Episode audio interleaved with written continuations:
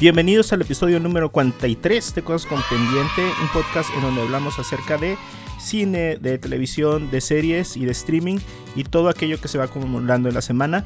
Mi nombre es Mario y desde Mexicali saludo a Edwin, allá en Rosarito. Hola, ¿qué tal? Hola Mario, eh, hola a todos los que nos escuchan en este episodio 43.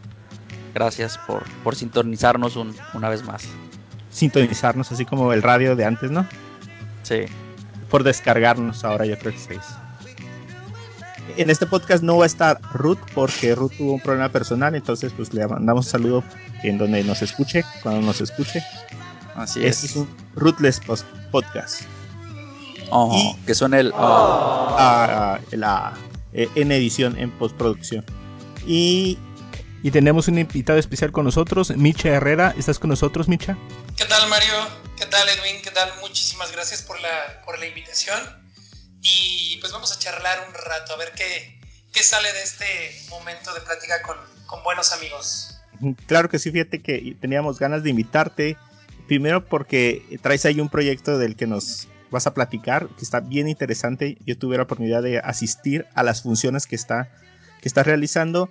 Y bueno, pues en un ratito más vamos a platicar acerca de eso para que nos cuentes bien de dónde nació. Va que va, me late cacahuate. Bueno, eh, así rapidito para empezar, yo creo que la noticia de los últimos dos, tres días es que ya está a punto de salir Disney Plus. Disney Plus, para los que no sepan, pues es el servicio de streaming, la plataforma en línea donde Disney va a concentrar todas, todas, todo, su contenido que ha, que ha sacado, viejito, nuevo y lo que tiene planeado Así que poquito a poquito lo voy a ir sacando de las plataformas que están ahorita como Amazon. De hecho, con Amazon Prime hizo un trato de un año para tener todas eh, las películas que ya tenía Netflix y las sacó de Netflix y las mandó a Amazon, pero fue por un año mientras salía su servicio en Latinoamérica. Sí, sí, y, recordar, Mario, ¿no? Que no solo Disney, sino, sino toda la, la mafia, ¿no? De Disney, que es Pixar, ah, Marvel, la, Star, Wars, y también National Geographic. Así es. Ahora todo tiene sentido, con razón mi los últimos días ha sido de una batalla con mi hijo porque no le puedo encontrar de sus caricaturas favoritas que antes tenía, ahora ya no puedo encontrar nada. Entonces ahora todo tiene sentido de que ya está muy cerca el, pues el inicio en Latinoamérica, ¿no? Por lo que mencionas de de Disney, con razón ya no encuentro libre soy que me pide mi No, es que está, está, yo creo que ahí el hype bien alto. Yo tengo muchas ganas de ver contenido viejito. Eh, tengo ganas de ver eh, eh, el contenido también que va a sacar de, Marvel en este año. Entonces, de hecho acabo de ver ahorita que, que, el 4 de diciembre van a poner Mulan ahí con ellos. Totalmente gratis para todas las personas que tengan el servicio. ¿Pero cuándo inicia en Latinoamérica o en México? El 17 de, noviembre, estamos a 14 días. Ok. la mensualidad por ahí vi que está en 169 el mes, pero va a sacar una promoción, bueno, más bien a partir del día de ayer salió la promoción de que puedes pagar el año adelantado por 1300 y feria de pesos, el año completo. Eh, eso te da derecho a cuatro perfiles que pueden entrar al mismo tiempo pero en sí puedes hacer siete perfiles diferentes. O sea, de esos siete perfiles solamente cuatro pueden estar conectados al mismo tiempo, por lo que pues nos da chance de compartir el gasto con alguien más, ¿no? No sé qué tan legal sea, pero pues sí se puede. Pues ahí está Mario, Edwin, yo, perfecto ahí. Ajá. Entonces, ¿tú, ¿tú qué contenido de Disney así viejito extrañas, Micha? Pues no sé si tan viejito, pero por ejemplo, a mí el Rey León, la original, pues la puedo seguir viendo y me sigue haciendo llorar. Este. ¿qué, otro, qué, otro contenido viejito? No sé, yo creo que de repente yo era creo que más de la competencia de Warner. A mí me gustaba mucho Paco Lucas. Me gustaba más Box Bunny. Pero, pero ahorita, por ejemplo, me, me está pegando lo de Disney, no tanto por mí, sino por mi hijo, porque mi hijo sí él es Mickey, él sí es... Generación eh, Disney. Sí, o sea, él sí es de las películas de, de Frozen. Entonces ahorita, en, pues no, no sé hace cuánto realmente lo sacaron, o sea, no tiene tanto que bajaron toda la tener unas dos semanas, a lo mejor que quitaron todo, todo de, de plataformas como Netflix, creo yo. Digo, no sé. Porque sí, me sorprendió que en estos días no pudiera encontrar nada. O sea, ya, ya, ya limpieza total, yo creo que hicieron. Sí, luego con el cambio de mes que, que bajan mucho contenido. También, eh, pues, ¿qué estamos ahorita? A 3. A 3, sí. Pues, seguramente salió contenido de Disney en, en este fin de semana. Pues sí. De, de Disney, Disney Plus. Pues habrá, habrá que ver, digo, ustedes saben más si realmente vale la pena el cambio o nada más probarlo, o sea, yo, no soy la idea de tener como muchas, tampoco no veo muchísima televisión o, series o contenido, pero no sé qué tanto convenga tener dos, tres, cuatro plataformas o nada más quedarte con una, no sé. Pues sí, de hecho, pues mucha gente le hace así, a lo mejor entra una serie o algo y tienes la comodidad de pagar ese mes y no pagar el siguiente.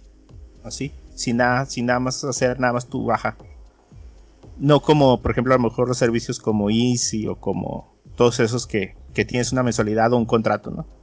Pero por ejemplo en Disney vas a poder ver yo creo que más aparte del contenido que ellos mismos pues está, está todo lo de Disney, todo lo de Pixar, todo lo de Star Wars, todo lo de National Geographic. ¿Y cuál otra? Marvel. Y Marvel. Entonces es lo que, lo que va a estar ahí.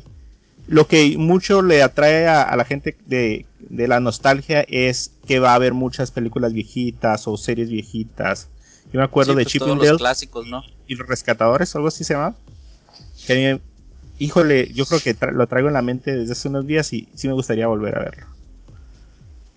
Entonces, pues bueno, pues al que quiera interesar puede ponerse de acuerdo con sus amigos o su familia para, para compartir el gasto y que no salga tan caro.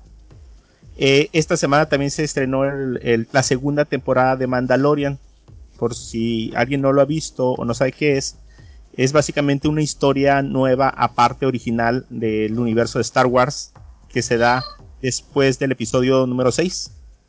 Inmediatamente después del episodio número 6 está personaje que es un mandaloriano, que es como un tipo como de cultura dentro de, del mundo de Star Wars, pues tiene, eh, es la historia eh, en lo que lo seguimos a él, ¿no? Y en lo que se va envolviendo con todas las referencias de Star Wars que, que se puedan imaginar, ahí está todo. La primera temporada estuvo el año pasado y se acaba de estrenar la semana pasada la segunda temporada en Estados Unidos.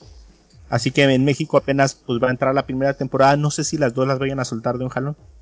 Estaría interesante saber. ¿Y en dónde la van a subir? Eh, pues ahorita la, tienen en, eh, creo que van a dar como tres capítulos en Fox o dos capítulos en Fox para que la gente la vaya viendo antes de que entre el servicio. Pero todas las dos temporadas las están en, en Disney ahorita, en Estados Unidos. Claro.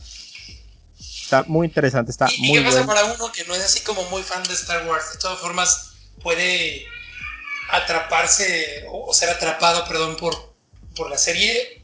o si necesitas tener el, contexto o el bagaje general de, Star Wars. Mira, para los que no saben nada, la historia está muy buena y la producción está muy buena para hacer una serie. Eh, pero si eres un fan de Star Wars, híjole, hay de referencias, o sea, por todos lados. Porque como es precisamente después de las tres películas originales, no es de este mundo de los tres primeros eh, episodios. Eh, pero tampoco es de estos nuevos que, tienen eh, muchos cambios, ¿no? Que se ven más modernos. Bueno, dentro del mundo de ellos más modernos, ¿no? O sea, tiene toda esa parte como muy mecánica que tenían las primeras películas. Como muy auténticas, pues. Entonces, pues ahí están las referencias bien buenas. Yo no soy súper fan. Sí, sí. Yo creo que todas vi unas. Vi cuatro. Pero la verdad es que tengo el contexto como general de Star Wars, no. Sobre todo, yo creo que las primeras tres, ¿no? Sí, sí, sí. Y creo que después vi una de las nuevas. Yo me acuerdo si en esa galaxia me quedé dormido ya. Entonces, no soy fan. Sin embargo, pues tengo el bagaje de cultura general de Star Wars. Pero sí, verdad que lo platicas me llamó la atención y decía, mm, creo que sí podría Sí, yo creo que va, va para esa generación que vio las primeras tres y, que no está como conectado con, con lo último que hay. Sí, y, aparte la misma esencia de la historia o en cómo desarrollan la historia, esta manera en que es como un tipo western, ¿no? De esas películas de los 60, 70, 80 del, del lejano oeste, en la que veías tú al forajido en su caballo cruzando las, las llanuras de Estados Unidos. Pues habrá que verla. Ok, y eh, la intención ahorita que, que Micha está con nosotros es, eh, bueno, primero presentarte, ¿no, Micha? Eh, Micha y nosotros dos hemos sido amigos por cuánto, por unos cuatro años, cinco años. Pues sí, yo creo que sí. Digo, yo, tengo aquí mm, un poco más de ocho años y medio. Ajá, Micha no es de Mexicali. Soy chilango, la como diría mi suegro. Es decir, a ver si alguien puede detectar ahí ese acento. Pues sí, yo creo que sí. Tengo ocho años y medio aquí, yo creo que ya un poquito más, un poquito más cercano, a lo mejor como sí, unos cuatro años. Ajá. Eh, y pues sí, soy chilengo de nacimiento, pero cachanilla por adopción. Ándale. Eh, y pues llegamos aquí, mi esposa y yo, pues a una ciudad que la verdad nos ha arropado muy bien, que, que hemos, a, lo largo de los años pues nos sentimos muy bien, muy a gusto por esta ciudad, por este estado. Eh, mira, para los que eh, se pregunten, ¿y qué hace Micha aquí? Ah, bueno, ok. Micha. ¿Por qué se vino? ajá, Micha eh, es de, ¿qué será? ¿Oficio? ¿Sí? Pues, pues, pues mira, mi, ¿Oficio de profesión? Profesión, actores de profesión. Digo, mi, mi esposa y yo nos conocimos en de hecho en la carrera allá en la Ciudad de México, nos conocimos en la, en la carrera de actuación allá en la Ciudad de México en Artes Escénicas Argos, Casa Azul, donde el, pues el dueño de la empresa es Jimena Barra, nos lo, ubicarán, lo conocerán como productor, como empresario de cine y de televisión con su empresa. Y, y bueno, mi esposa fue nueve años allá, hizo la carrera, ahí nos conocimos y los dos estuvimos trabajando allá en, esto, haciendo teatro principalmente, eh, algunas series, yo de director de casting de algunos eh, proyectos comerciales y de, algunas películas. Eh, y llegamos aquí, pues, de inicio o de arranque trabajando con el Instituto de Cultura del Estado en el área de teatro, dando algunos talleres, algunos cursos especializados y eso nos llevó a, este proyecto del cual ahorita vamos a, platicar, que fue crear un proyecto que se llama Livaca, que es la Liga de Improvisadores de, Baja California. Eh, y bueno, es un tipo de teatro, un tipo de espectáculo que, aquí por lo menos en Baja California y en específico en Mexicali, pues era de alguna manera desconocido o muy poco conocido, o a lo mejor conocido tal vez por algunos proyectos televisivos de, Estados Unidos, pero como tal el teatro de improvisación no era muy, muy poco conocido. Sí, fíjate que, eh, obviamente, eh, no sé, eh, yo nunca había conocido a alguien que actuara de verdad. O sea, conoce a mucha gente que, que trata de montar, no sé, algo para Navidad o algo para, no sé, para eh, un evento, ¿no? ya sea en la iglesia o en la escuela, ¿no? Pero pues es realmente gente que pues actúa como Dios le dio a entender. Entonces, a, mí me tocó ver ensayos con, con Micha y pues tiene, tiene una forma de trabajar, pues. Entonces, donde se nota que es realmente un trabajo, pues, no sé, un oficio, pues. Y, el ver, aunque sea un ensayo, cuando ves a alguien actuar de verdad, la verdad a mí la primera vez que lo vi sí me impresionó. Porque aparte, No, que, precisamente con, uno de los proyectos con los que llegamos y recién iniciamos aquí en Mexicali era precisamente eso, el provocar la profesionalización de la, del actor. Porque sí hay un movimiento de teatro en Mexicali, eh, pero se queda en un, pues eso, ¿no? En algo como un hobby, como un, como decías, no, pues quiero hacerlo pues, para mí y ya nada más porque me gusta hacerlo y ya. Y que no está mal, pero la idea de, de provocar que hubiera un, un movimiento de que los que estuvieran haciéndolo y que si lo están haciendo en un teatro eh, profesional que tiene sus, teatros profesionales aquí en la ciudad y el estado en general, pues que al final también la gente público lo viera como algo eh, profesional, no como algo meramente que lo están haciendo eh, por, un hobby.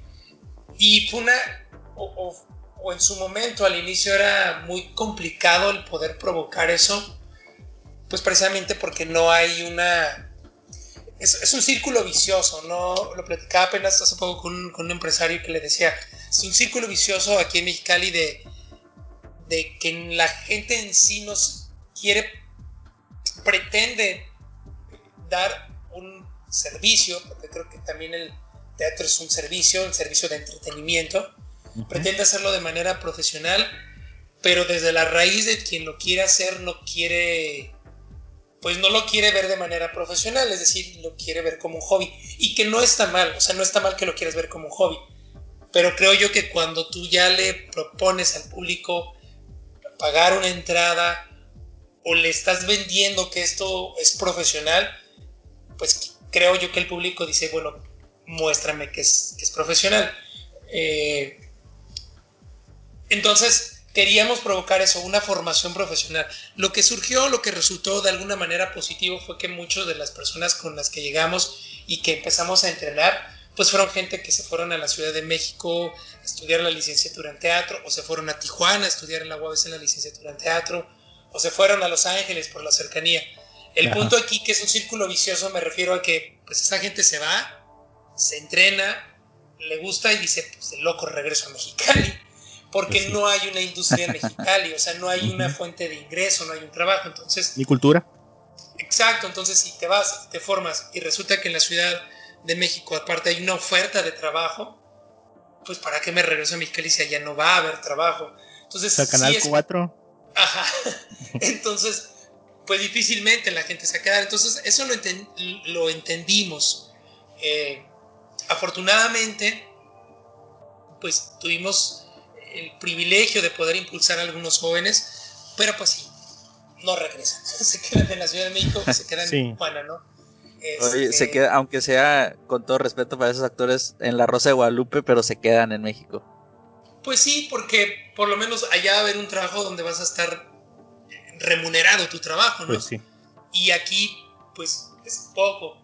Entonces nosotros, lo que, al paso del tiempo que vimos eso, eh, más bien se generó este proyecto del IVACA, que haciendo un poco de historia, este proyecto, antes de que nosotros lo, lo fundáramos, lo creáramos, se intentó hacer con otro actor, eh, que ahí lo pueden buscar, a lo mejor hasta lo, ubican, sale de repente en telenovelas, que se llama Ricardo Esquerra. Él es actor improvisador. Eh, y él lo intentó hacer, pero él, él, lo intentó hacer como de alguna manera, no a distancia, más bien venía una temporada de dos semanas, se iba y regresaba a los cuatro meses, volvía a entrenar a, los, a, la, a la gente interesada local en Tijuana y en Mexicali. Pero lo que sucedía era que pues regresaba a los cuatro meses y ya había pues gente que ya se había ido, que ya no quiere regresar a entrenar. Entonces al final pues muy difícil que se provocara algo si no había alguien de lleno de planta en, en la ciudad. Cuando nosotros llegamos lo habíamos planeado inclusive desde la Ciudad de México que íbamos a llegar a Mexicali, que íbamos a entrenar y trabajar gente para generar un proyecto de teatro de improvisación.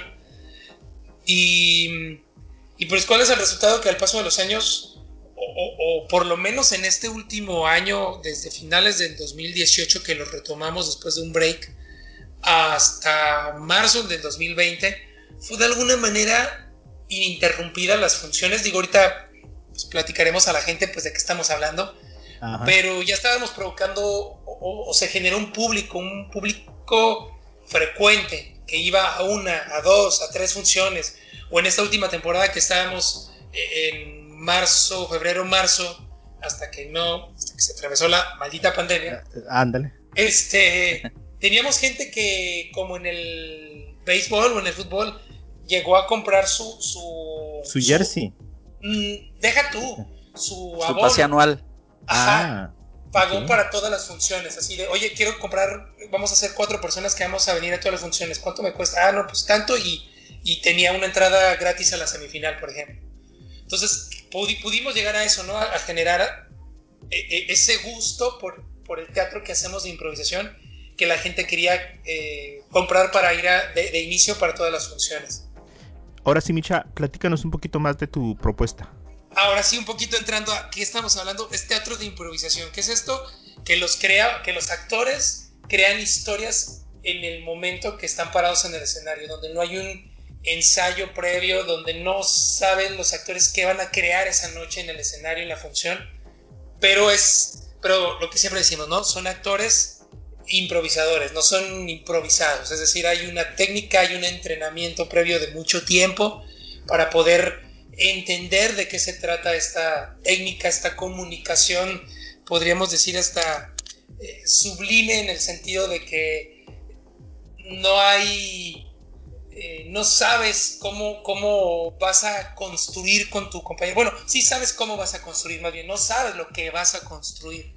Eh, y para los espectadores, para quien lo ve, y, tú, Mario, que fuiste en un par de ocasiones ahí en el teatro, eh, pues es algo como, como especial, algo como... los actores lo decimos, es, es una adrenalina que, que de, de este lado de los actores lo vivimos y que creo que podemos transmitirlo a, los espectadores, ¿no? El hecho de cómo crearon eso en este momento.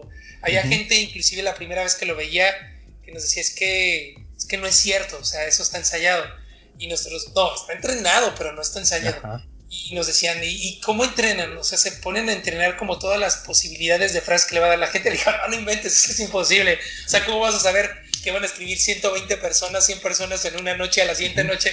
Digo, pues, pues, no, así no, se, así no se entrena. Entonces se entrenan, tienen como un banco de, de, frases o de historias eh, bosquejo, no, tampoco es así. Es, es, mucho más complejo y mucho más sencillo.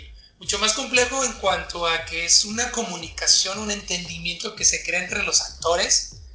Eh, y mucho más sencillo porque pudiera parecer, pues es aprender a escuchar, es aprender a escuchar al otro y aprender a seguir la idea que el otro aporta. Digo, suena muy sencillo, ¿no? Porque pues, escuchar cualquiera.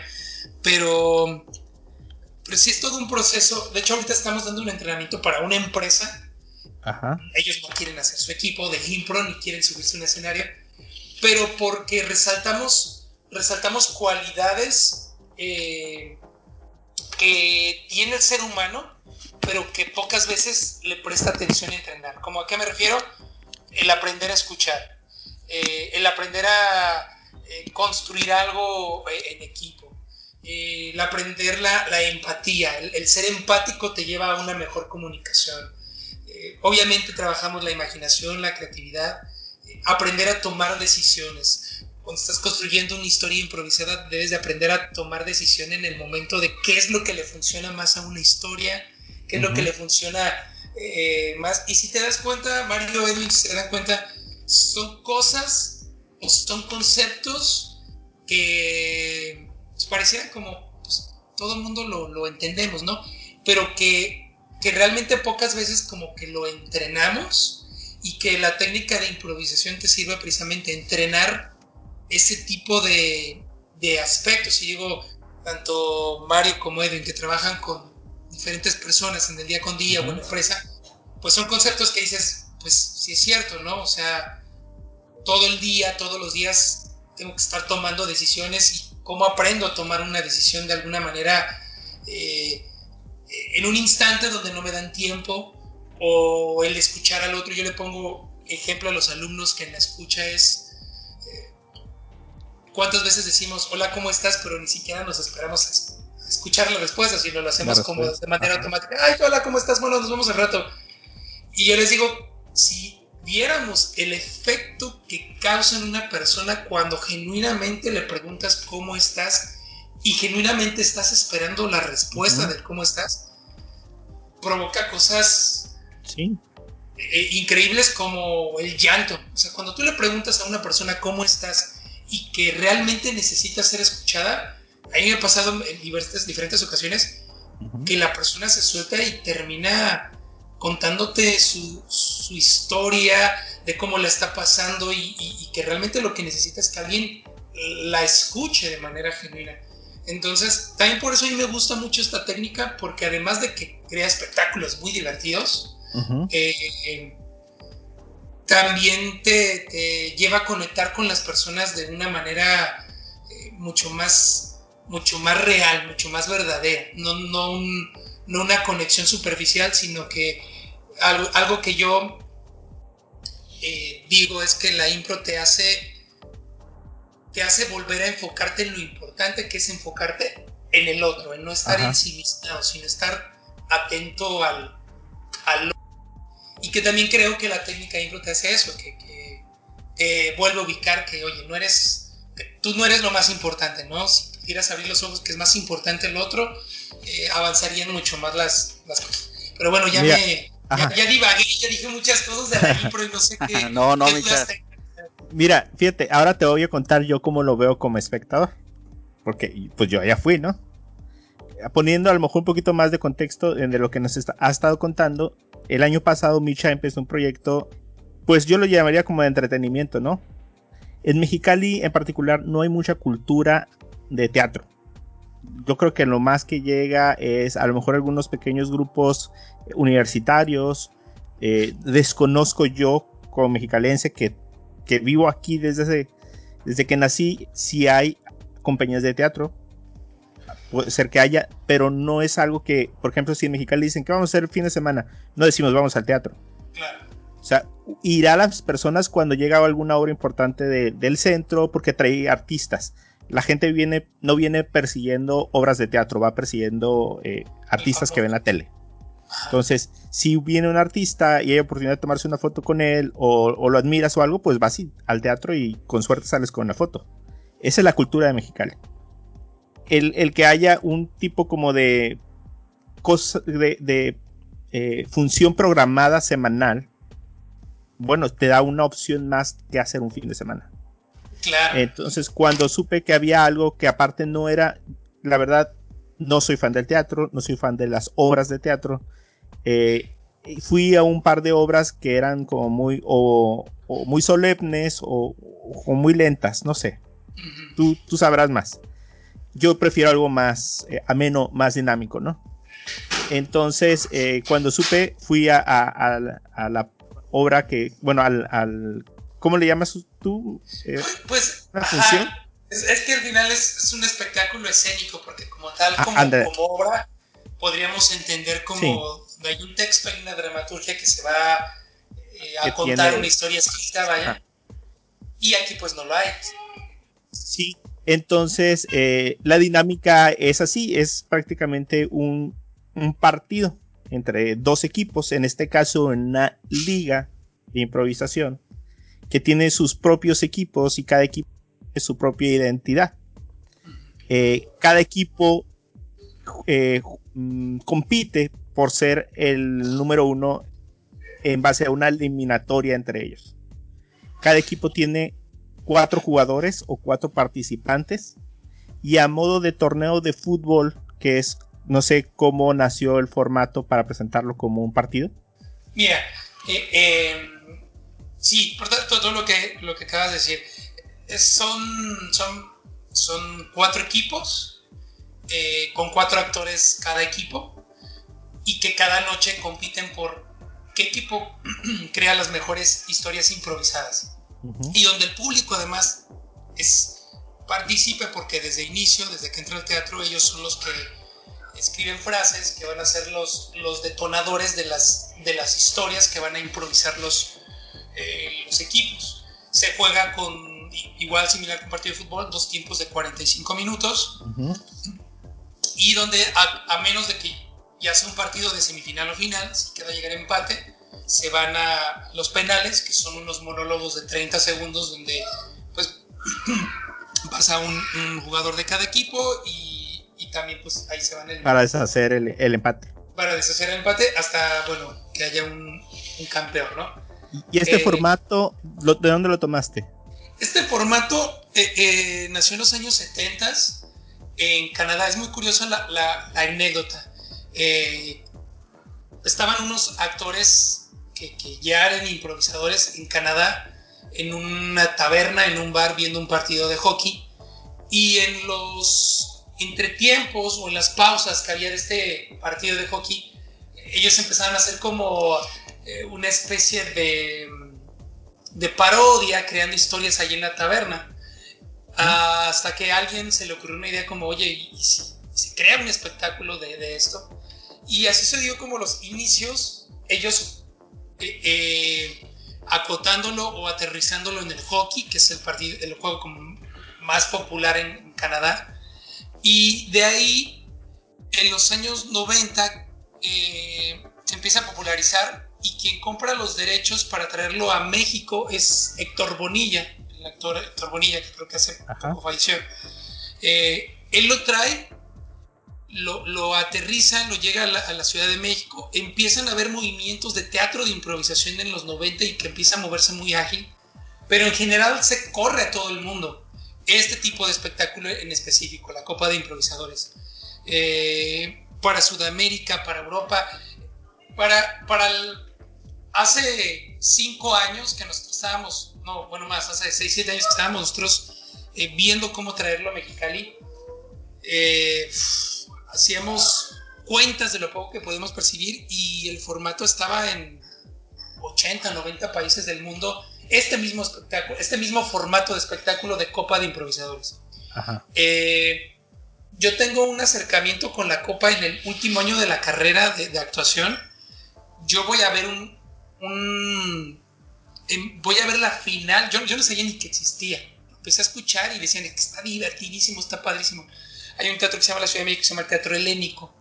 Eh, voy al Teatro Helénico invitado y me toca ver la final del Mundial de la Copa de Improvisadores que en ese momento se estaba realizando eh, en la Ciudad de México y la final era México-Argentina. ¿Y era así eh, tipo igual también como partido? Lo mismo, lo mismo, lo mismo, nada más que pues obviamente venían, en aquel momento estaba la selección de Costa Rica, la selección de Colombia, la selección de Argentina y la selección de México. No sé si estaba la selección de España también. Pero, pero igual, o sea, porque hay compañías, por ejemplo, ahorita, un poquito de adelantándome, ahorita estamos viendo si para inicios del año hacemos un torneo online, digo, debido a, a todo esto, con un torneo online con, con, una compañía de la Ciudad de México, con una compañía de la Ciudad de Monterrey y nosotros. Entonces vamos a hacer como una Copa Nacional de Impro entre Ciudad de México, Monterrey y Mexicali. Porque es algo ahorita que ya no es, no, o sea, ya hay en, en muchas partes del mundo. O sea, ya hay, y, deja tú eso, hay en muchas partes del mundo muchas compañías en cada país. O sea, por ejemplo, hay muchas compañías en Argentina, hay muchas compañías en en Colombia, en Perú. Digo, nombro las de habla hispana porque al final son pues con las que se compite, ¿no? México, pues más, ¿no? Digo, entonces, ajá, exacto. Eh, entonces a mí me tocó ver la final ahí de, México-Argentina. Eh, y, y, hasta en eso, la final la ganó Argentina jugando en México. Este, y yo quedé encantado, dije, esto está increíble. Y, la agilidad mental y lo divertido y cómo se crea. Y, eh, entonces yo de ahí me, gustó mucho. Y para el último año de la carrera me dan la clase de improvisación. Y aprendo y empiezo a ver la técnica y, cómo se entrena. Entonces yo dije, quiero hacer esto. Y todo ha sido como muy, muy bonito porque el primer empleo ya egresado como actor profesional fue la Copa de Improvisadores en la Ciudad de México. Estuve con un equipo que se llamaba los Coyotes Solitarios y en la primera, en nuestra primera copa llegamos a la semifinal, perdimos la semifinal, ya no llegamos a la final. ¿Tú estabas en el equipo? Sí, yo estabas en la organización. Era, era jugador, yo era, era jugador. Ah, ok. Eh, y el siguiente año volvimos, estuve en el mismo equipo, también llegamos a la semifinal, volvimos a perder. Este, pero ahí, ahí lo, pues obviamente, ¿no? Ves la, también la, la, comparación de, ciudades, ¿no? Ahí eran seis equipos con 5 jugadores, o sea, ya es la cuenta ahí son 6 por 5, 30 actores, más cada equipo tenía su propio director técnico, que era un actor con mucho más experiencia en la improvisación. Entonces ahí ya sumas más bien 6 por 6, 36 actores, más eh, una rotación de árbitros, que eran como 10 árbitros. Entonces, estás hablando de un elenco de más de casi 50 personas, 60 personas ya con producción, eh, eh, director escénico, director de, de, luces, director de producción. Entonces, haciendo como la comparación de lo que, lo que allá se hacía y en un teatro todavía mucho más grande.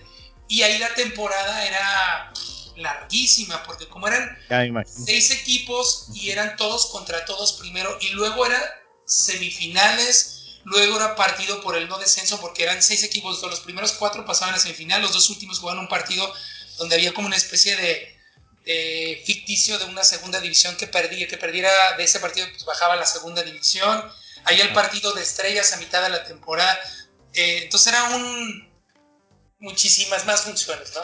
A lo que voy con esto es que, pues aquí nosotros nos aventuramos las primeras copas a hacer a cinco funciones.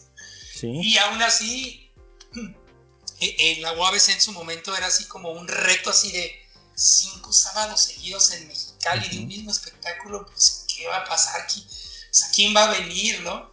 Y ya en esta última copa que sumamos eh, más estábamos yendo a ocho partidos, ocho funciones, ocho sábados seguidos. Sí. Y pues lo que tú comentabas, Mario, ¿quién se atreve a hacer ocho funciones seguidas, ocho sábados seguidos en Mexicali, ¿no? Cuando aquí es como un sábado, el siguiente mes otra función, dentro de tres meses hay función especial. Entonces, al final fue un reto, pero, pero gracias a Dios, la verdad es que esto, este último año y Cacho, eh, eh, pues eran en promedio a lo mejor no suena mucho, pero eran en promedio 110, 120 personas por función.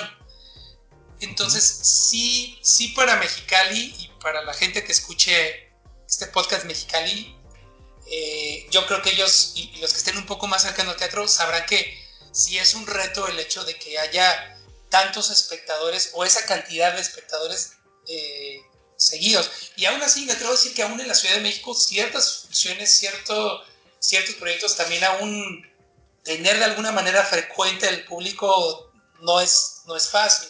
Digo, no nos medimos con proyectos, no sé, como CESA, ¿no? Que son mil butacas con boletos de 500 y de mil pesos que los va a llenar, ¿no? Este, pero poniéndonos en el contexto de, compañías independientes, eh, creo que íbamos muy, íbamos, y digo, íbamos muy bien porque no sabemos cuándo vamos a regresar al teatro. Y ahora lo que estamos haciendo es este teatro de, improvisación en línea. Encontramos una, una puerta ahí para experimentar frente a la cámara, improvisar. Y llevamos dos funciones, vamos por la tercera, vamos a hacer cinco funciones en línea. Y antes de continuar, ¿de dónde sacaste a tanto chavo ahí? Fíjate que lo que hicimos es que cuando iniciamos el proyecto, cuando dijimos, ok, va a arrancar Livac, vamos a arrancar, vamos a hacer la copa, hicimos una convocatoria a, pues, a talento local, o sea, los que estaban haciendo o, en ese momento teatro aquí en Mexicali, de alguna manera algunos con un poco de experiencia, algunos a lo mejor con nada más con una experiencia eh, amateur, a lo mejor otros con un poco de toque de experiencia profesional por algún entrenamiento que tuvieron. E hicimos una convocatoria y estuvieron el primer, el primer taller que hicimos fue larguísimo, fue de 10 meses, un taller de 10 meses de cada semana estar entrenando, estar enseñándoles ejercicios. Fueron alrededor. ustedes preparan a, todos los que participan. O sea, ellos no se preparan por su cuenta. No, no, no, no, no. Alguna vez alguien me dijo, oye, pues nosotros vamos a hacer nuestro equipo y queremos competir. No, no, no, aguántame.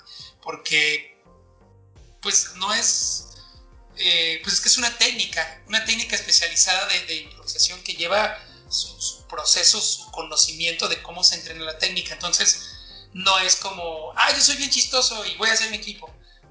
No, no sé, alguna vez llegó alguien y me dijo, oye, y este, pues es que yo cuento los chistes y todo el mundo se ríe, entonces yo quiero entrenar a tu equipo. Le digo, ah, pues, órale, vamos a abrir un taller y pues ven a entrenar. No, no, no, no, es que yo, ay, me dicen que, que yo hago cosas bien gracias. No sé qué vengo listo. ¿Mande? Vengo listo. Ajá. así, no se trata de ser, de ser gracioso, ser chistoso, hay una, hay una técnica que hay que aprender y, hay que conocer. Entonces, eh, y, no lo digo por, por soberbia o por ego de que no, nada más nosotros. ojalá, y, creo que sí, por ahí hay, sí hay otra compañía que también entrena la técnica de improvisación, pero es, es eso, es una técnica, es un entrenamiento, no es, no es nada más este... Soy ya preparación. Ajá. Ajá. O me tocó en alguna ocasión, por ejemplo, ha tocado, hacemos varios filtros para al final eh, eh, elegir la gente que... O sea, es decir, hay un elenco que se formó desde el inicio, que se entrenó en esos 10 meses que fue el entrenamiento más largo, fueron unas 35 eh, personas, y de esas 35 elegimos 12 nada más. fue como un y así lo decimos, es un taller audición, porque estás entrenando, estás conociendo y también estamos observando eh, si eres, pues estás calificado para que te podamos subir al escenario. O sea, no. Eh, respetamos en ese sentido, Mario, que, que, si tú vas a pagar, sea lo que sea, pues dar por entendido que lo que vas a ver, hay un. estás pagando por algo, vaya, un servicio, ¿no? Entonces, damos por entendido, o, nosotros nos hemos hecho, o, o es eso, el, el, trabajar a partir de que, ok, tú estás muy bien, pero aún no estás preparado para que te subamos al escenario. Porque también de alguna manera es exponer, deja tú al a la compañía, es, también exponer a la persona que se suba al escenario. Es decir, tú que lo has visto, si, si tú ves, no sé, eh, voy a mencionar algunos nombres que a lo mejor la gente inclusive conoce. Si por ejemplo tú ves a un, a un Diego Vargas, a un Edgar, a un Eduardo, llevan desde el inicio con la compañía y ves que ellos traen una cierta calidad y de repente lo confrontas con alguien que no tiene ni idea, pues va a quedar expuesto la otra persona y se va a ver pues mal de alguna manera así como que, oye, pues, pobre chavo, ¿no? Lo estás exponiendo a alguien que ya tiene una preparación o lleva un tiempo entrenando y un conocimiento de lo que está haciendo en el escenario. Entonces, sí somos... de hecho, de hecho, alguna vez te lo llegué a mencionar de, de cómo vi a los equipos y yo siento que está súper bien nivelado. O sea, son cuatro personas y siento que, por ejemplo, una persona en, particular, yo creo que la que sobresale. No sé, se le nota como más experiencia. Dos personas que son como, como con buen soporte, pues. Y una persona ah, que no es que esté como por debajo del nivel, pero se nota que tiene un poco menos experiencia. Es la percepción que yo me llevo de cada equipo. Sí, sí, sí, y, es, muy, muy buena tu, apreciación porque así es. Eh, eh, yo como, como director del espectáculo lo que busco es que hay un equilibrio en los, equipos, ¿no? De repente entre ellos me dicen, oye, ¿por qué no me pones con fulanito o con tal? Y digo, no, porque hay que buscar un equilibrio en el, el espectáculo. Es decir, yo puedo entender que, que si te pongo con cierta persona, pues sí, van a, pueden crear cosas padrísimas pero por beneficio del espectáculo necesito poner un equilibrio en los equipos. Y como bien lo dices, procuro que haya eh, uno que sea como que la experiencia, eh, dos que también ya tienen esa experiencia y que saben, entran, yo, yo se los explico un poco, siempre hago la similitud, el paralelismo del fútbol. Es decir, no me, en un equipo no funcionan cuatro, cinco delanteros. O sea, necesitas delantero, alguien creativo que vaya ahí atrás eh, creando la jugada, alguien que siempre esté atrás con una capacidad de, seguir las historias porque es el que va a ir aderezando la historia y alguien que, en efecto, ¿no? Que, a, lo mejor va iniciando, como tú dices, no es alguien que, que, va a desentonar en el equipo o en el espectáculo, pero que a lo mejor todavía está como en esa parte, como vamos a ponerlo como en la como en la defensa, ¿no? Voy a ir como viendo hacia dónde va la historia para en qué momento entro. Entonces, eh, sí, de alguna manera sí se crean los equipos en beneficio del, espectáculo, ¿no? Que no se vea un equipo más que otro. Obviamente ya en el transcurso de las funciones, pues, pues debe de haber un campeón, ¿no? Entonces, como debe haber un campeón, pues habrá un equipo que, que, va a destacar y va a ser el que va a ir llevando, ¿no? Pero al final lo que se procura es que, que al final el espectador diga, qué buena función vi, los dos equipos están padrísimos, me divertí con uno, me divertí con el otro. Eh, y, y, bueno, eso es un poco como, como de la historia, cómo es que, vamos creando o entrenando a los, a los actores. que no es algo como, como express, ¿no? O sea, no es algo como, ah, es como, hay como salga y el que sea el, más chistoso, ¿no? Sí, mira, y es que al final yo creo que como, como todos eh, los seres humanos, cuando vemos una competencia agarramos bando, ¿no? Claro. Entonces, cuando te identificas con el humor de, de determinado equipo o la dinámica que hacen o el ingenio que tienen, pues sea lo que sea, es una competencia, pues. Y lo quieres ver campeón. Entonces lo quieres y le das el seguimiento. Te hace ir de nuevo a ver otra, otra función. Y fíjate que ahorita que mencionaste esto del, humor, es algo que, hemos querido eh, poner el sello en los espectáculos que hacemos. Eh, yo desde un inicio, cuando empecé a, a entrenar a los actores, yo les decía, ¿saben qué? Esto es creatividad. Y algo que tiene mágico la improvisación es que el espectador se enamora y se ríe del espectáculo al entrar en la convención de que es improvisado. Eh, te das cuenta que el espectador se ríe de cosas bien simples, bien, si lo quieres decir, bobas. Y es que ese humor está en nosotros de manera natural. Entonces yo, yo les digo a los actores, ¿saben qué? No nos vamos a ir por el doble sentido, no nos vamos a ir por la vulgaridad. Eh, y no porque uno no lo conozca o, inclusive no lo pueda hacer, sino porque creo que ese humor ya lo tiene. Es decir, ya, ya tiene la oferta de su humor, ¿sabes? O sea, desde un Masca Brothers, un eh, Franco Escamilla, cualquier persona. y, vuelvo a lo mismo, no es que lo satanice o, que diga eso, no. Simplemente creo que queremos ofertar un humor diferente, un humor que nosotros hemos dicho en los espectáculos, un humor familiar que lo puede disfrutar el niño, el adolescente, el adulto, el abuelo, y también eh, eh, hacerle ver a la gente que no es que sea un teatro ñoño o un humor ñoño, ¿no? Que pudieras decir, ah, es para toda la familia, seguramente va a estar bien. Creo que no, y se lleva muy buen sabor, eh, muy buen sabor de boca a la gente que ve y dice, órale, qué padre, o sea, gente que se nos acerca y dice, oye, es que este yo lo puedo ver con mi hijo y, y también lo puedo ver con mi compadre, o sea, no, no, no, no siento que vaya por otro lado. Y también en alguna ocasión una persona nos dijo, ¿no? Oye, ¿y por qué no, por qué no le meten más doble sentido? Eso, esa misma noche... Eso vende. ajá, eso vende. Pero fíjate, cuando me hizo ese comentario esa persona, esa misma noche, para, para lo que son las cosas, ¿no? Esa misma noche, otra persona también se me acercó y me dijo, es que esto está padrísimo porque, porque no es vulgar y es un humor que, que, que es inteligente, que es creativo, está padrísimo. También, sí. o sea, no estoy o sea, sin querer juzgar a, la persona que se llama así, ¿no? Este, queriendo juzgar a la persona que me, dijo, oye, métale pues, más doble sentido, más vulgaridad, porque eso, porque eso vende.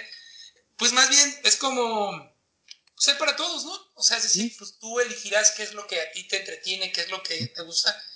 Pero estamos muy contentos que, hemos podido eh, eh, dejar ese sello en en lo que refiere a los espectáculos, ¿no? Que, que esa sea la marca. Yo le decía a los, a los actores, y saben que, y no estoy peleado, o sea, si de repente en una impro dices, ay, es que esta no me la aguanto porque le tengo que decir, órale, va, dila. Lo que no quiero es que se vuelva un sello.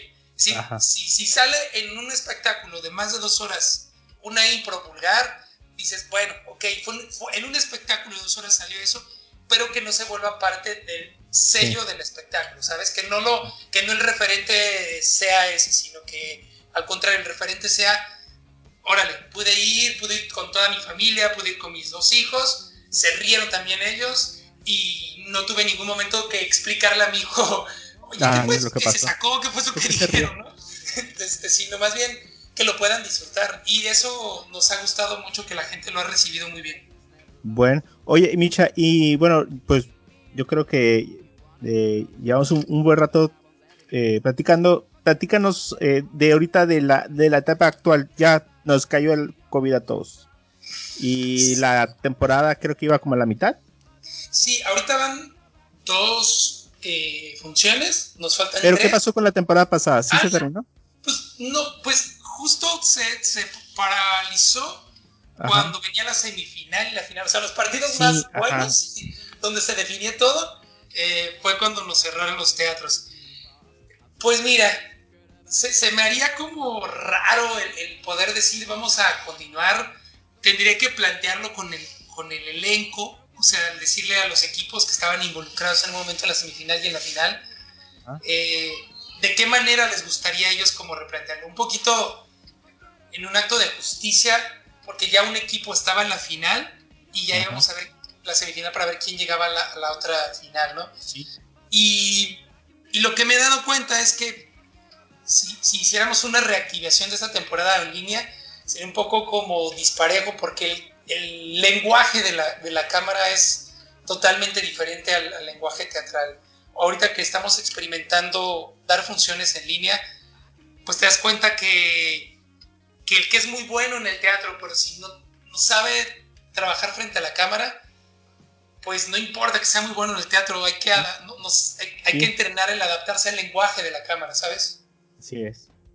Oye, Micha, les, les pasó lo que al Cruz Azul esta temporada, ¿no? de, ajá, de que iban a ser campeones y a la mera hora iban, se iban en primer lugar y no, se cancela el, se cancela el, torneo. Pues, pues fíjate Que, que, algo así, porque el equipo que ya estaba en la final es el equipo que, contando esta copa, ha llegado a todas las finales. Ha llegado a todas las finales, pero no ha podido ser campeón. Y en esta copa, que habían llegado a la final ya también, eran los favoritos. Ahora sí, por primera vez era como mucho más claro, o pareciera muy claro que en esta cuarta ahora sí van a ser campeones. Eh, y, pues resulta que no son campeones porque se atraviesan la pandemia.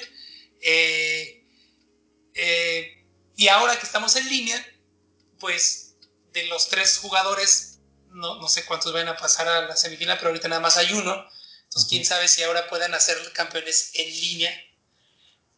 y pues sí, la verdad es que no se ve cómo eh, no sé cuándo haya una actividad en el teatro. Digo, ya en la Ciudad de México ya abrieron teatros a un, no sé si a un 40%. Aquí en Baja California no, hay luz, no se ve para que pronto se abran los teatros, aunque sea un 40%. Ojalá, y por lo menos terminar la, copa que está ahí este, a medias, poder, aunque sea 40%, poder terminar estas funciones. A lo mejor este, tendríamos que aumentar un poco el precio de los boletos para que pudiera este, salir con los gastos. Pero, pues bueno, sí, no se le ve que pronto podamos regresar al, teatro y pues sí se le extraña. Bueno, eh, Micha inició con este formato pues de la copa en línea a través de la página de Livaca en Facebook, que todos pueden ver eh, sin ningún costo la primera función o el primer encuentro, los primeros encuentros empezaron el día 23 de octubre, ¿no? Sí. Entonces, para cuando salga este podcast, el próximo sería el día 6 de noviembre, o sea, ya van dos, estaríamos saliendo más o menos al mismo tiempo que el, que el juego número 3. ¿Y cuántos más faltan, Micha? Pues mira, el 6 de noviembre es el último, digamos, la última noche de eliminatorias generales. Entonces ya tendríamos a seis semifinalistas. Las semifinales van a ser el 13 de noviembre y la final sería el viernes 20 de noviembre. O sea, nos faltan todavía tres viernes más. Tres viernes más de funciones para que igual se conecten a través, así como lo acabas de decir, a través de la página de Vivaca Impro. Eh, y de donde nos estén escuchando en Facebook, con función hora local de Mexicali a las 8 y pues están en la Ciudad de México y para allá más bien 10 de la noche. Ah, sí, sí. 10 de la noche, hora del centro del país, y 8 de la noche mexicana. Ajá, sí, más bien, son dos horas más allá. Ajá, y eh, nada más es por, por Facebook o también por YouTube. No, nada más ahorita estamos por, Facebook, por Livaca Impro. Eh, son gratuitas las funciones. Eh, dura más o menos hora 45, dos horas los dos partidos que, hay. Eh, y sí, conéctense. Este viernes es la, última función de eliminatorias. Ya la siguiente, la del 13, eh, pues será la semifinal. Ahí ya conoceremos quién pasan a la final. Y la idea pues, es sacar el primer equipo y el primer jugador campeón de la Copa de Improvisadores Online. Vamos a ver. Eh, hemos tenido ahí en vivo, o sea, que se conectan en el, en el instante de la transmisión hay una, afluencia más o menos de 60 personas más o menos, pero en reproducciones, digo, yo sé que a veces es incierto qué cantidad vieron todos, pero por ejemplo reproducciones en el primer partido ya eran como 1200 reproducciones. Súper bien. Y en este segundo partido no he visto que iban como en 800 más o menos, algo así. Además, como espectadores, nosotros podemos proponer eh, precisamente lo que habíamos comentado, como los temas mediante frases, ¿no? Así es, ponen frases, ponen palabras, ponen lugares. Eh, de alguna manera es interactivo ahí el asunto con la gente que se conecta viendo la, la, función en vivo. Y se pone, se pone padre porque pues también podemos ver ahí ver qué cantidad de gente sigue interactuando la primera función fueron más o menos casi 800 comentarios en la función. En la segunda función creo que fueron un poco menos, creo que fueron como 500, 600 comentarios en la función. Entre obviamente la gente que escribe frases y palabras y demás, ¿no? Pero eso nos hace ver que la gente está metida en la función, ¿no? Interactuando, poniendo su frase, ahí está en el partido. Entonces, este, pues estamos optimistas de que esto... Y si todo sale bien, pues lo que les comentamos al inicio, a lo mejor a finales de año a manera de exhibición podríamos tener ahí un partido contra una compañía de la Ciudad de México a ver cómo, cómo nos va con las de la Ciudad de México. Ah, pues perfecto, Micha. Pues ahí está la invitación para todos los que están oyendo el podcast de intentar algo diferente en estos tiempos que lo mejor es no salir, sobre todo en estos días que ha estado empeorando el, asunto y pasarla bien. Exacto. Un viernes en la noche, a las 8 de la noche, que ya acabó tu, tu rutina de trabajo, estás descansando, eh, pues igual lo puedes ver solo, lo puedes ver con tus amigos, lo puedes ver con la familia, eh, te haces una, una, botana ahí, estás ahí tranquilo, este, pues viéndolo en la televisión o en, tu computadora y pues pasas ahí un, rato menos, ahí divirtiéndote, riéndote de las ocurrencias, de la creatividad de los, de los actores. Perfecto, Micha. Oye, Micha, antes de despedirnos, estás viendo tu, perfil, ¿cómo que saliste en Capadocia? Sí, pues ya antes, hace unos, esto ya estaba en, Netflix o hace unos años, porque ya no sé cómo de repente en, en HBO, ¿no? Sí, eh, la, plataforma, bueno, bien, la compañía quien, quien, quien, lo produjo fue HBO Latinoamérica. Ya tiene unos años la, serie, ahí estuvimos en la primera y la segunda temporada de Capadocia. Eh, igual este, en YouTube todavía, por ahí sigue el demo reel de pues ya hace ocho años antes de venirnos para acá, donde vienen ahí pues las cosas que estuvimos haciendo en la Ciudad de México eh, en cuanto a cámara, lo que hicimos para, para HBO, para Argos, para TV Azteca, algunas series y proyectos ahí. Eh, pues sí, yo creo que de, lo que en su momento fue como más llamativo frente a cámara, pues yo creo que fue trabajar con, con HBO. Capadocia fue una de las primeras series mexicanas. Eh, todavía me acuerdo de la presentación del set de la prisión. Fue muy impresionante para, el tiempo. Digo que una serie en español tuviera una producción así. Sí, y, pues fue una serie que estuvo en dos ocasiones nominado al, al Emmy Internacional, eh, tanto en general la serie como algunos de sus actores, ¿no? Como Cecilia Suárez, en serie. O sea, Cecilia fue muy bien en, pues obviamente en su momento cuando estaba al aire, cuando estaba sí. en su apogeo, le fue muy bien en, en, varios aspectos. Y sí, también pues fue una serie que en su momento, lo que pasa es que bueno, a Epic Menio, quien conozco un poquito de su contexto, pues todo lo que quiera tener que ver con política, eh, ámbito policiaco, todo eso, pues es algo que a él le gusta también por su carrera de periodista. Y pues en su momento también fue como un boom el hablar de una cárcel de mujeres, porque fue como, eh, no sé si la primera serie como tal en habla hispana, como que abordara el tema de una manera cruda, no de una manera de comedia, sino de una manera cruda. Este, y que de ahí pues derivó a otras series que ya también tuvieron como el mismo perfil. Pero sin entrar en política, sí algo creo que que ha abonado en su momento en Pigmenio es que ha sido muy visionario en ese tipo. También, por ejemplo, cuando fue Mirada de Mujer, hace uh, muchos años, pues fue, una, fue una telenovela que también rompió con todos los estereotipos de hacer una telenovela, ¿no? O sea, como desde el tono realista, no era un melodrama, sino era más bien un tono realista.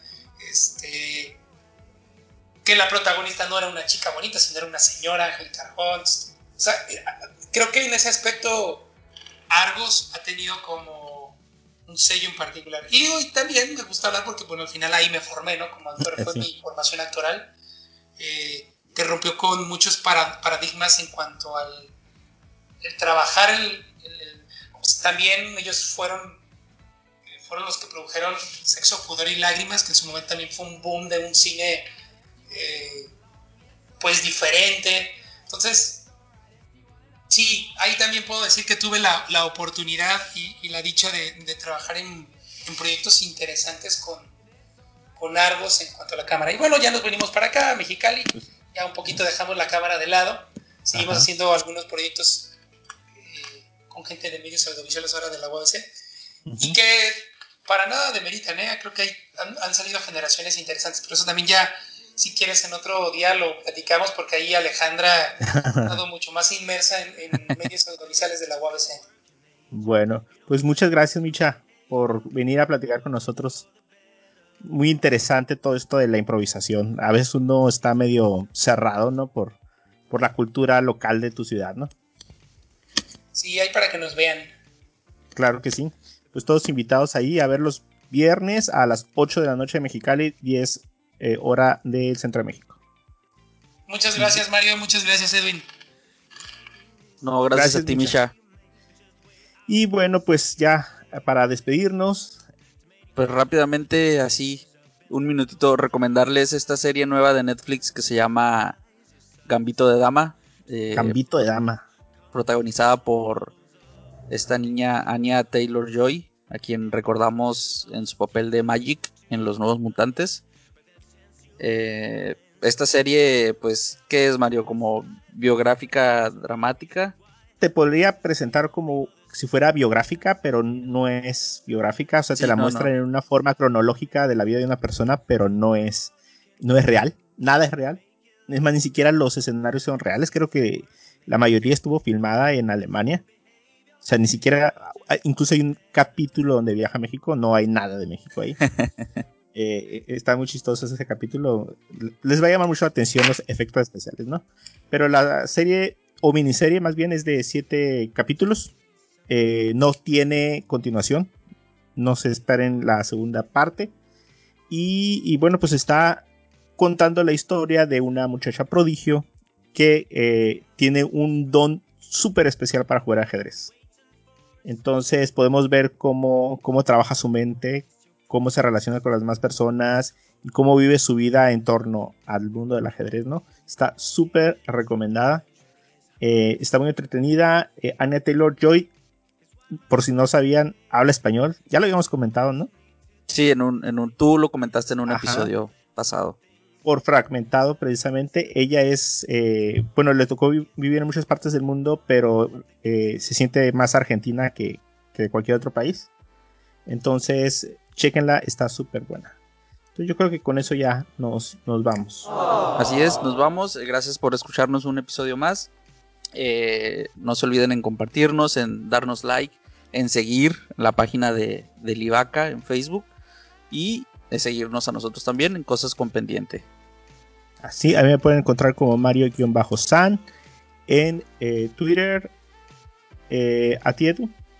Eh, a mí me encuentran como Edwin-Dicochea en Instagram. ¿Y dónde te podemos encontrar, eh, Micha? ¿Cuáles son tus páginas pueden encontrar en Pane de Vita. ah, aparte. Aparte, me pueden encontrar en Ivaca Impro. Y pues yo estoy en Facebook. La verdad es que Twitter lo tengo muy abandonado. En Facebook como Misha Herrera. M-I-S-H-A Herrera en Facebook y, ahí podemos estar en contacto. Perfecto. Entonces, sí, no hay nada más que decir. Nos vamos, nos vemos para el siguiente episodio. Bye. Bye, gracias.